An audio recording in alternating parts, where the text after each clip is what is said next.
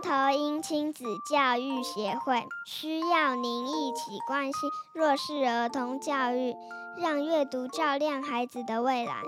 线上捐款账号请看简介哟。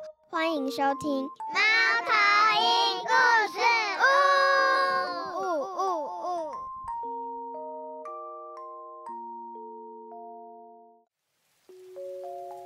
大家好，我是猫头鹰亲子教育协会导读老师丽玲。今天要跟大家介绍的是个套书，有两本。一本书名是《蛇与蜥蜴永远的好朋友》，另一本是要来跟大家分享的《蛇与蜥蜴不吵不相识》。这两本书都是由纽西兰的作家乔伊·考利所写的。书内绘图者是盖文·毕夏普，由黄玉君翻译，青林国际出版社发行。看到这本书的封面。画着一只蛇与蜥蜴，好像在吵架的样子。心想，写给小孩的书不该是他们喜欢的猫、狗、恐龙、狮子之类的吗？怎么会是蛇与蜥蜴呢？在大人的眼里，他们都不是很讨喜的，也不是想亲近的。小孩会喜欢吗？可是这本书在协会的推荐书单中。名列前茅，且读过的导读老师都说用它进班导读必胜。抱着好奇与怀疑，把它读完了。哇，真是太棒了！忍不住要跟大家分享。如果你有小学一年级到六年级的小孩，你要跟他们一起做亲子共读。或者是想让小孩从绘本到文字书的阅读过程中去培养读书的习惯，它真的是很好的敲门砖。蛇与蜥蜴，相信有人跟我一样傻傻分不清楚，所以在开始导读前，会先准备一些图片让小孩看清楚，它们有什么相同的地方，又有什么地方不一样，还有不一样的习性。它们都是爬虫类，头都是尖尖的，有长长的舌头，舌尖就像叉子一样分开，都需要晒太阳让身体温暖。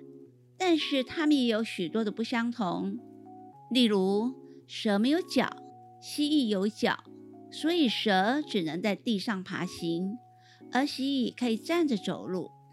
蛇没有牙齿，嘴巴可以张得很大。蜥蜴有牙齿，但是嘴巴只能小小的张开。这本书有十五篇小文章，写的都是蛇与蜥蜴在沙漠中的日常生活互动，有相似处，让他们想做朋友，但相异处却在生活中造成不少的冲突。他们要如何维护彼此的友谊呢？蛇与蜥蜴怎么样当上好朋友的？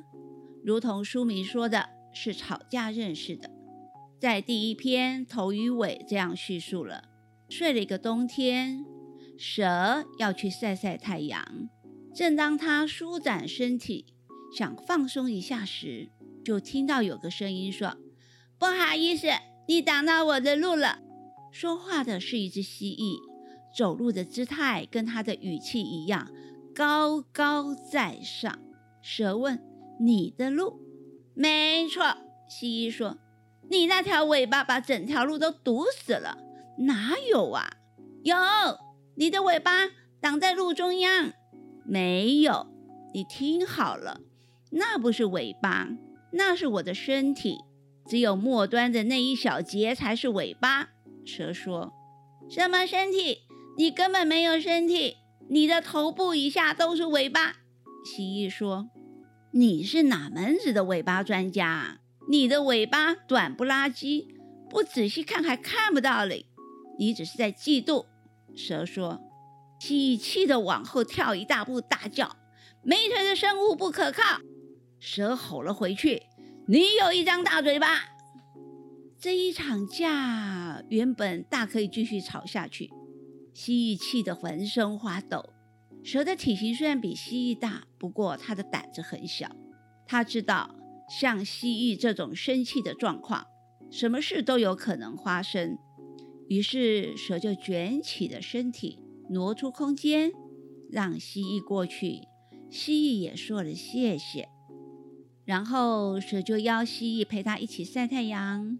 聊着聊着，蜥蜴说：“哎，其实你的尾巴其实很美哎。”蛇也说：“哎，我也觉得你的腿挺帅气的哦。”说到这儿，有时会看到座位在一起的小孩，有人会偷偷的轻拍一下隔壁同学的桌子，另一位小孩会还以小白眼后，相互扮个嘴脸。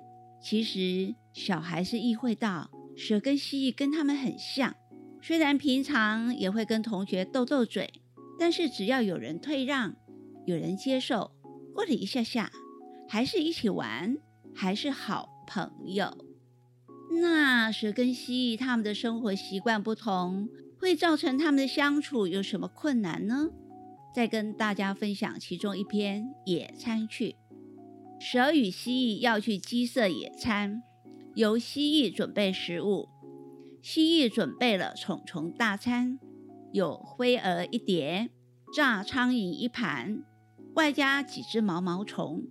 蜥蜴塞了满嘴的食物。鼓着腮帮子对蛇说：“别客气，一起吃啊！”蛇回答说：“不了，我早餐吃得很饱，还不饿。”蜥蜴发出了好大的声音，蛇打了个哆嗦，闭上眼睛。蜥蜴问：“怎么啦？”蛇回答：“一定要我说吗？我觉得这样很恶心，恶心。”蜥蜴疑惑地问：“蛇说，你吃东西没闭上嘴巴？”而且下巴还沾了一堆苍蝇脚，蜥蜴不高兴地说：“哦，那真抱歉，我不知道这样也会惹到你。”蛇说：“我只是刚好想到餐桌礼仪很重要。”蜥蜴闭上嘴巴，生气了。其实蛇早餐根本没吃，肚子饿得咕咕叫。它到鸡舍的蛋巢里找到了九颗新鲜的鸡蛋。蛇对蜥蜴说。别客气啊，一起吃啊！蜥蜴说：“不用了。”蛇张开嘴巴，接连的吞下了好几颗的鸡蛋，一口气吞下去。蜥蜴大叫：“没有小口小口咬，连嚼都没有嚼，你没资格谈餐桌礼。看看你，一颗颗的鸡蛋在你的身体里，形状一清二楚。天哪，真是恐怖死了！”当他们要回家时，蜥蜴说：“我一直在想，或许我们不该一起出门野餐。”过了一会儿，又说：“要是下回我们要一起野餐的话，应该各自准备吃的比较好。”蛇回答：“好主意。”蜥蜴在说：“吃东西的时候最好也要背对背。”蛇没回答，因为他已经睡着了。读完这篇时，问小孩。是否有遇到生活习惯跟自己不一样的人？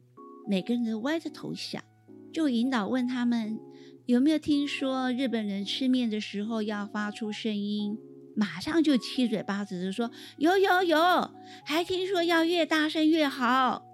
那平常在家里吃饭的时候，家里人会要求你要怎么样呢？都异口同声的说不可以发出声音。哦。那如果你跟日本人一起吃面的时候怎么办呢？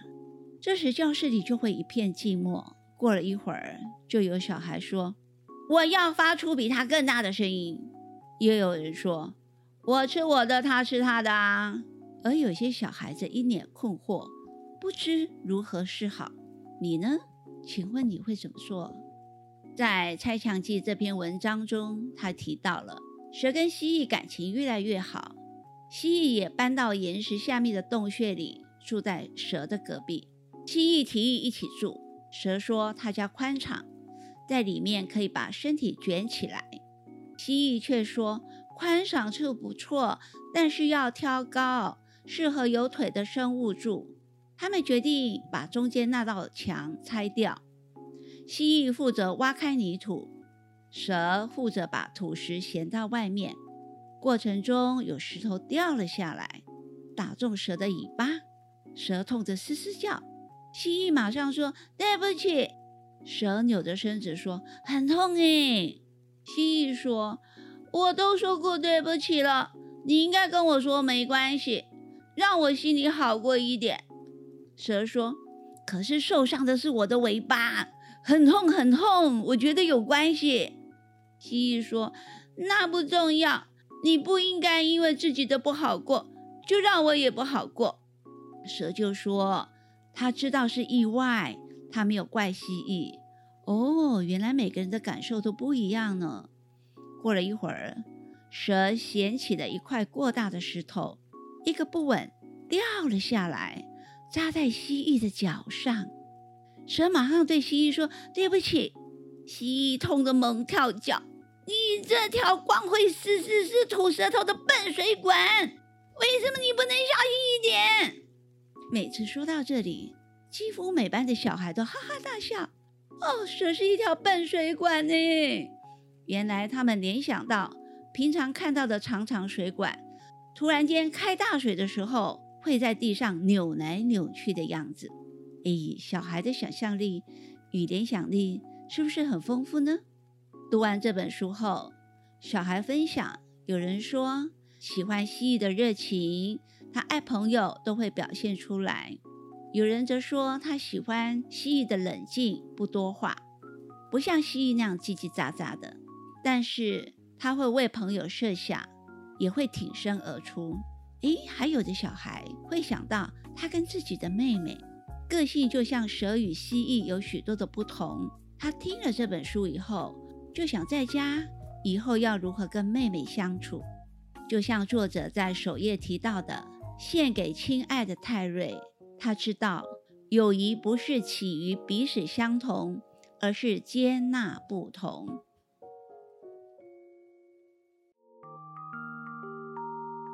喜欢今天的故事导读吗？欢迎追踪节目，好评留言给我们。FB 粉丝团请搜寻“猫头鹰亲子教育协会”，期待您一起加入公益。加入导读老师的行列。